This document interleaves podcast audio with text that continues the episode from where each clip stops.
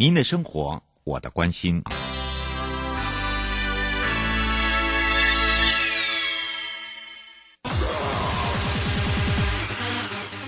继续为您导航的是领航员悠悠。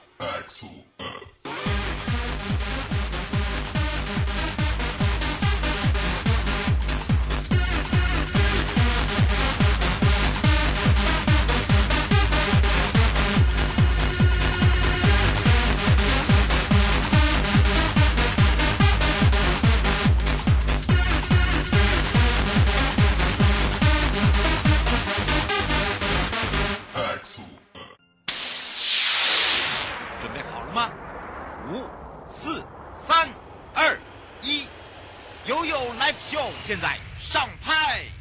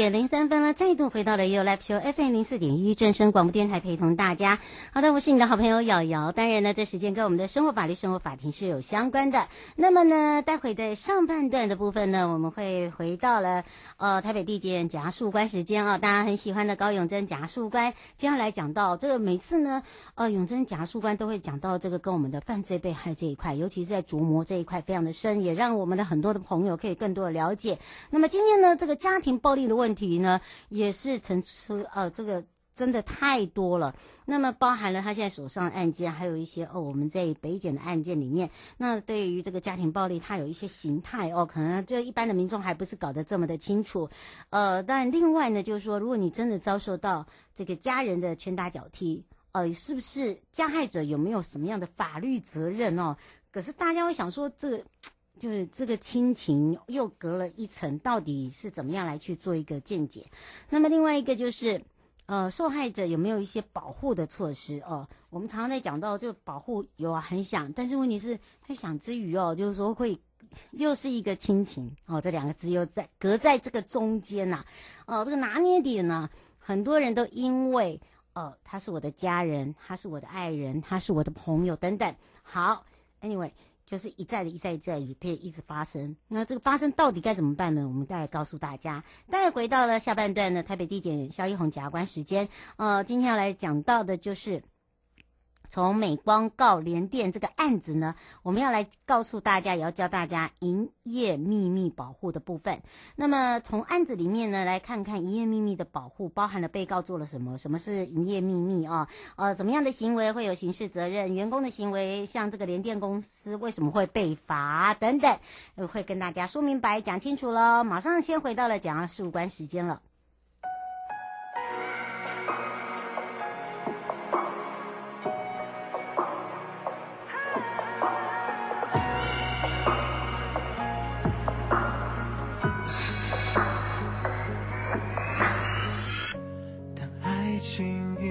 这一季，有伤心刻画成回忆，想念几个世纪，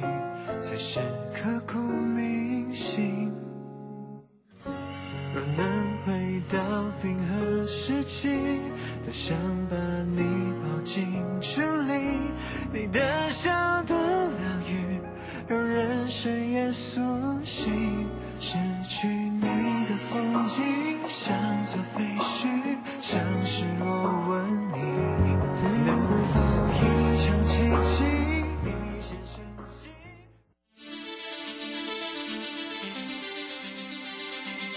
生活法律，Go Go Go！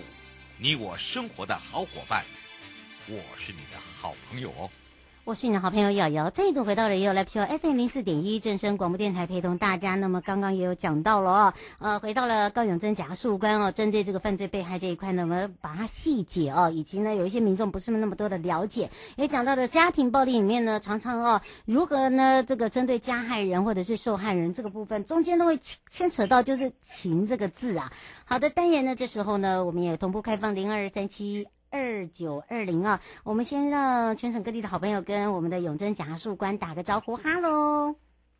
呃呃，主持人好，各位听众大家好，很高兴在这个空中再次跟大家这个见面。嗯，是，当然今天的永珍检察官要来聊到的就是针对这个呃家庭暴力的部分哦，而且最近好像层出不穷的部分是在于呃都是跟这个所谓的呃同居人啦，或者是一般的家庭啦，甚至或甚至哦、就可能是呃这个男女之间的关系哦，可能是呃有带这个呃。一双儿女等等，反正这个案件很多。那我们到底要如何了解说这个家庭暴力这四个字怎么去解释它？嗯、是是。那这个家庭暴力的这个议题哦，呃，其实在上次的这个节目当中就有跟主持人还有各位听众朋友介绍过。那这个主要这个家庭暴力，我这边再这个概述一下哦。其实，呃，就是针对这个家庭成员当中哦，嗯，所产生的一些暴力行为。那由于这个家庭，呃，成员其实是密不可分的嘛，嗯，呃，父子，那这个子女，那这个夫妻，好，这些都是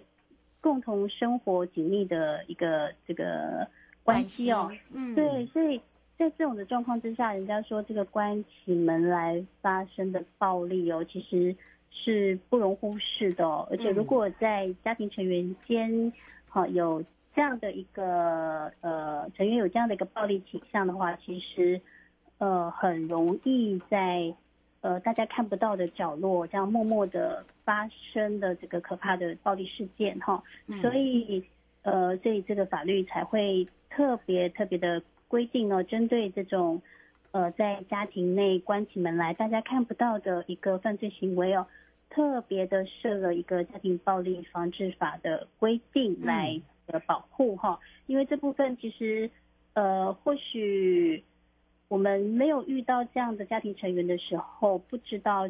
这个天天生活在恐惧中的这个这个害怕哦。嗯。但是当如果有这样的一个暴力的行为是。随时就是日呃，就是在在你家中哦，其实真的是很需要我们国家来立法保护，也需要这个社会大众来关怀这个弱势的一群。嗯，是呃，涂先生想请教一下，就是针对这个家庭暴力防治法的部分，里面有很多的呃这个内容，有一些是真的拳打脚踢，但是他说有一些是言语暴力也算在里面，是这样吗？哦。对对是是是这样的哈，因为呃，当然这个有有受伤，有有这个行动，真正的一个实质的伤害行为，那我们看得到这个有可能是拳打脚踢，然后这个相关的这个可以验伤的这个伤害哦，那这个当然毫无疑问的是我们国家想要保护跟这个处罚的一个行为哦，嗯，但是我们不可忽视哦。其实这个家庭成员间的一个言语暴力哦，其实在这个精神上的一个虐待哦，也是呃会产生这个呃很大的一个伤害哦。因为你试想，如果你在你天天呢都要面对最亲近的人，好，比如说你的父母、你的配偶，或是甚至是。呃，比较极端的，如果是你的孩子对你的一个这个言语上的辱骂哦，其实这个精神上的折磨哈，呃，因为其实在刑法上也有规定所谓的妨害名誉的罪章，嗯，好，其实我们不容许每个人都有呃每个人基本的人格权哈，那也都是。呃，所以这部分的，如果你是公然的侮辱或是谩骂他人，其实，在刑法上就有基础的妨害名誉罪章的罪责可以来处理。好、嗯，但是这边因为是呃针对家庭成员的隐晦性哦，所以这边特别特别有设了家庭暴力防治法，也把这个部分纳入。我们认为说，当然除了实质的伤害行为，好，我们也要把刑法上的这个基本的妨害名誉的部分也纳入。那认为说这样子对于这个保护呢才算周全哈。所以如果当你有在呃，遇到这样的一个情形，是是是，嗯、那有时候是呃，看到这个可能隐晦的，看到哎，或许在周遭的环境当中，邻居哈，呃，亲朋好友遇到这样的情况哈，呃，其实我们这个都可以进行这个举报，或是对，对对对，或者是说我们是被害人，我们也要勇于站出来哦，因为毕竟这个具有隐晦性，那你站出来了。这个寻求法律的保护哦，那我们把国家跟法律就会这个保护你，例如说可以让你申请一个呃保护令，嗯，好，让你可以这个脱离这样的一个环境当中哦，那就可以这个比较免于发生。一些人伦上的悲剧。是方小姐想要请教一下检察官，那刚才讲到了这个部分，她想请教一个这个保护令的问题。都已经申请保护令，但是呢，对方不没有遵守的话，她觉得这个呃一再的用规劝呢都没有很大的一个刑责。那如果说呃这个已经在诉请离婚的之余哦，又已经申请保护令，他不配合的话该怎么办？呃，因为这里面还会牵扯到他的孩子的部分。是是好，那当然一方面这个我们呃第一个先脱离这个关系其实是很重要的哈。那这个所以说其实同时没有错哈，也要先同时进行这个离婚诉讼。那这个就是一个代表说是呃代表说这个是至少是一个我们是敢于面对哈这个关系啊，并且想要把这个关系这个做一个结束哈，这个是很好的哈。那如果说你在同时已也已经这个很有保护自己的这个法律观念哦，也同时的也申请了这个保护令哦。那如果说像这个听众他提到说，哎，对方可是他的，嗯，对对对，那其实这个部分呢，因为既然这个保护令是法院所核发的哦，那它其实是具有一定的法律效果的。好，所以如果有遇到。他不配合，他违反保护令的行为，这个听众就可以向当初裁定的这个法院，哈，告知这样的一个事实。那其实法院会，如果他违反了保护令，其实都会有相应的刑责，哈。嗯。所以等于是说，我们不是单纯的只是一张纸说保护令而已，它其实是有，既然是法律发出的这个命令。嗯，它是有一定的法律效果的哈。那当然，这个部分还是需要听众们去主张。嗯，好，跟法院说有这样的一个事，有个他违反的事实，那法院就可以做进一步的裁罚。是罗小姐想要请教一下检察事务官，因为她还没有听到说，啊，那像以这样子违规的话，不能请警察介入把他抓起来吗？然后他说这个刑责不能把他加重吗？呃。这个部分的话，呃，是没有错，但是这个部分，嗯、呃，警察要做相关的作为，他必须要先经过法院的核准，不能私下，哦、也不能说对、哦、没有这个程序了。对对，因为你你当然你可以持着保护令去跟警察这个说明这个状况，看他能不能够特别在。这个呃固定的巡逻的时候，能够特别的就是关照一下，但是要有发生实际的贺阻的哦，还有就是使警察在这个执法的时候更有法律上的依据哦。可能这个又又像听众提到的，他想要让他违反保护令得到应有的这个刑责，好的时候呢，还是就是要将这个状况先向法院来。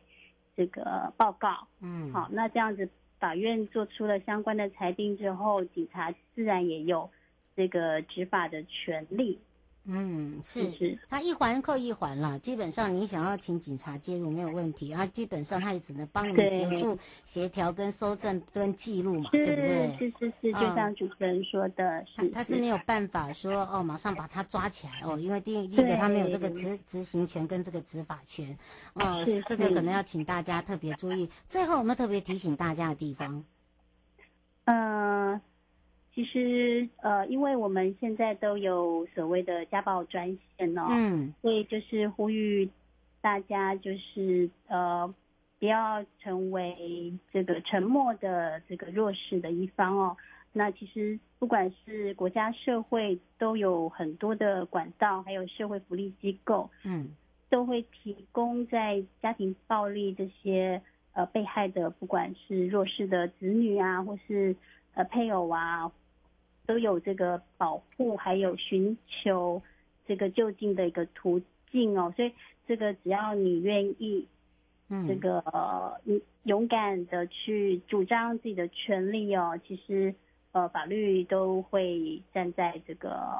保护的保护的立场，对，嗯，是哦，这个也提醒大家哦。呃，利用我们这些这个所谓的保护专线也好哦。那么呃，当然有发生事情的时候，还如这个我们的检察事务官长，你还是要勇于站出来，哈，勇于呢把这个市政啊，呃，来去做一个搜证跟证明，才有办法保护自己哦。这也是我们在节目里面一再的来让民众可以更了解。也要非常谢谢高永珍检察事务官陪伴大家，我们就要下次空中见喽，谢谢。我爱你，我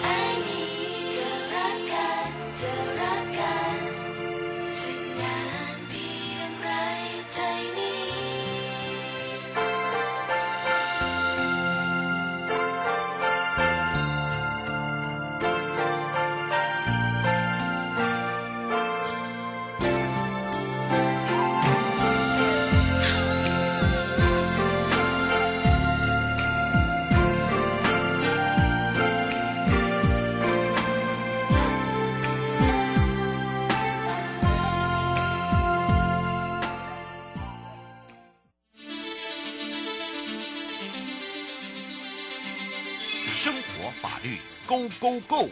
你我生活的好伙伴，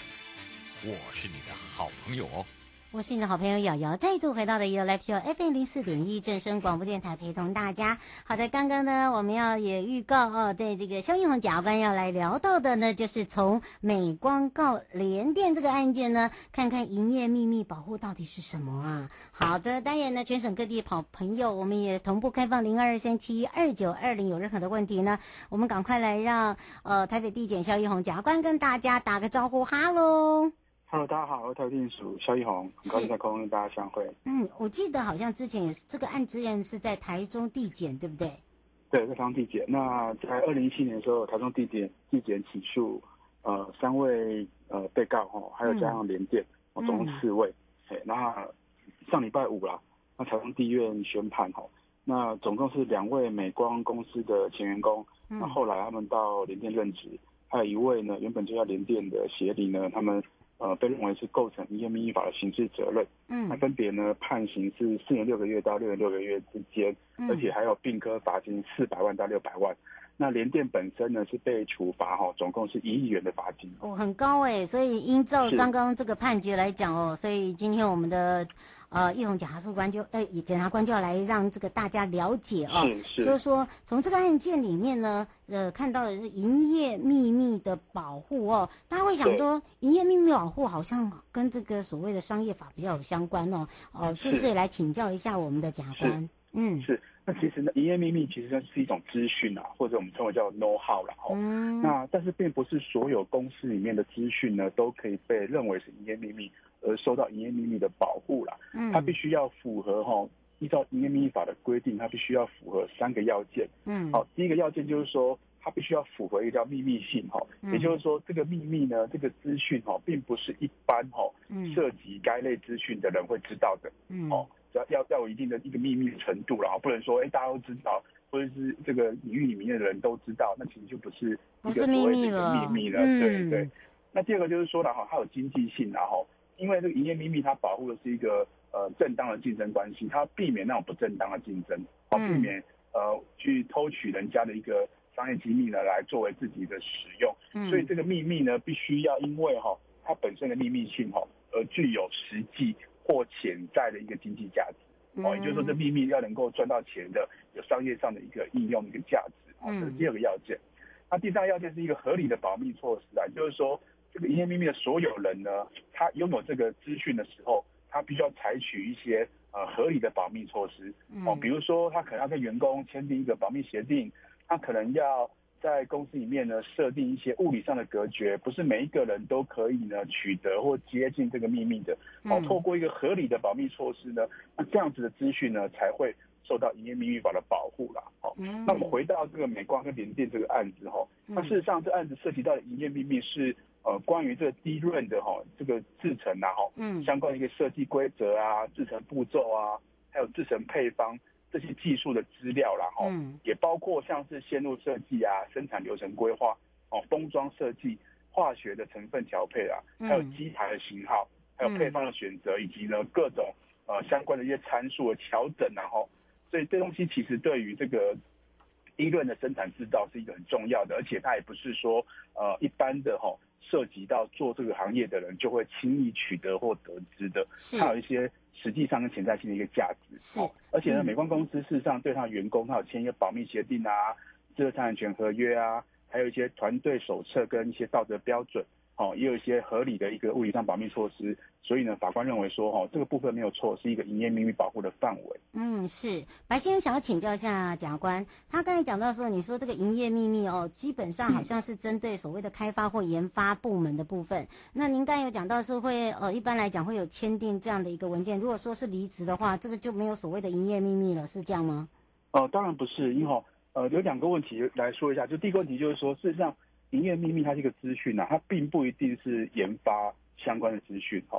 呃，举个例来说，好像可口可乐的配方，那它一直没有公开，它就是一个很重要的一个资讯。啊，或者说你有一些很重要的一些呃客户名单是你呃累积下来的，而且是一个很重要的这个秘密性的一个一个这样的资讯，商业性的资讯也可以呢，会是一个营业秘密的一个范围，然后并不见得是要跟。这个科学园区才有关的哈，嗯，第二个部分就是说了哈，就是说刚刚提到的第二个部分哈，呃，是不是离职之后呢就不受到营业秘密法保护？嗯，那刚好相反哈，即便呢你本身在前家公司你是合法的取得这个营业秘密，你本来是一个研发人员，你有权限，你有这个一些账号，你可以取得，好，那这个权限账号的取得，只有在你为这家公司做事情的时候去使用，哦，当你离职之后到了下一家公司哈。那你不可以呢？呃，没有经过其他公司的授权，哦，逾越他给你的权限呢，去使用这个秘密呢，在别家公司，哦，像这种情况，呃，就会构成营业秘密的违反。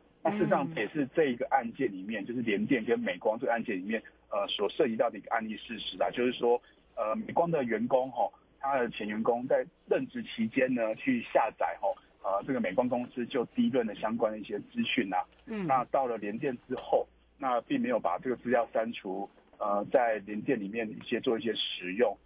这种情况之下，它就会构成营业秘密的一个违反跟侵害。是方先生想请教一下哦，刚刚你有呃，他有呃听到就是说您刚才讲到的这个部分，尤其是这个罚则真的罚很重，那基本上这是员工的行为。方先生想请教一下，那为什么连公司也要被罚，而且罚的还比员工还要重？是哦，是因为这样子的哦，因为事实上公司哦，它并不是一个。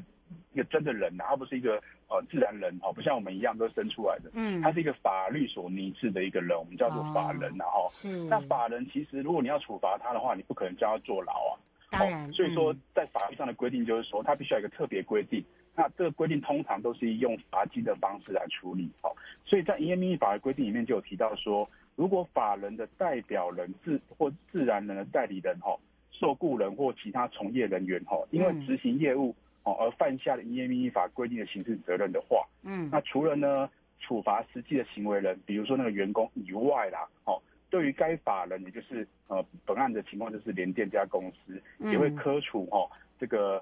营业秘密法所规定的一个罚金的哈，嗯，好，不过就是说，哎，公司可能会觉得说，哎，那我这样是不是很倒霉？万一员工自己拿了呃前老板的呃这个资讯来交差，是不是我也要被罚？哈，那事实上在营业秘密法这个条文里面有个但书了哈，他说。如果公司呢对犯罪哈的防止已经有尽力防止的，哦，事实上就不在此限了，也就是可以免责了哈。也就是公司必须要尽力防止像这样营业秘密的犯罪的发生，哦，他才会不受到这个因为员工执行职务。产生的一些违法情况的一个处罚。是吴先哦，我们只能接最后一段。吴先想请教一下检察官，他说，如果说以这样子来讲，有很多人啊，会有说现在又有很多的这个新鲜人要这个呃进入各个的行业，哪一些行为是不是真的会有触碰到？大家也不是那么的认为说一定会触碰到，是不是可以来提醒大家？呃，其实，在对于雇主来说了哈，他可能需要一个明确的界定然后就是说哪些东西可能是你的营业秘密。而且要跟你员工讲清楚，哎，对，最好是说你可以签一个保密协定，好、嗯、让员工知道说，哎，哪些是不可以，呃，是公司重要的一些资产，哦，不可以随便外泄的，哈、嗯。那也可以在员工离职的时候去跟他做一些强调，哦，就是说界定说哪些是一个营业秘密的范围，然后，嗯，那对于公司对于员工来说，哦，当然就要知道说，哦，如果说，呃，是公司所设定为机密的事项，哦，那要很小心，不要说在离职的时候，哦，把它带走，可能带到下家公司。啊，甚至呢拿来做使用，因为拿来使用可能就会构成营业法、营业法一个侵害，嗯，或者说泄露给下一家公司，那这样子可能都会有相关的一个刑事责任哦。所以说还是必须要回到最基本的，就是说，呃，公司要好好保护自己的秘密，而且要跟员工讲清楚，哦，那员工自己要注意哦，不要把。呃，前一家公司的一些成果呢，带到下一家公司，哦，这大概是一些小小的建议。嗯，是，其实啊，我们常常在讲说，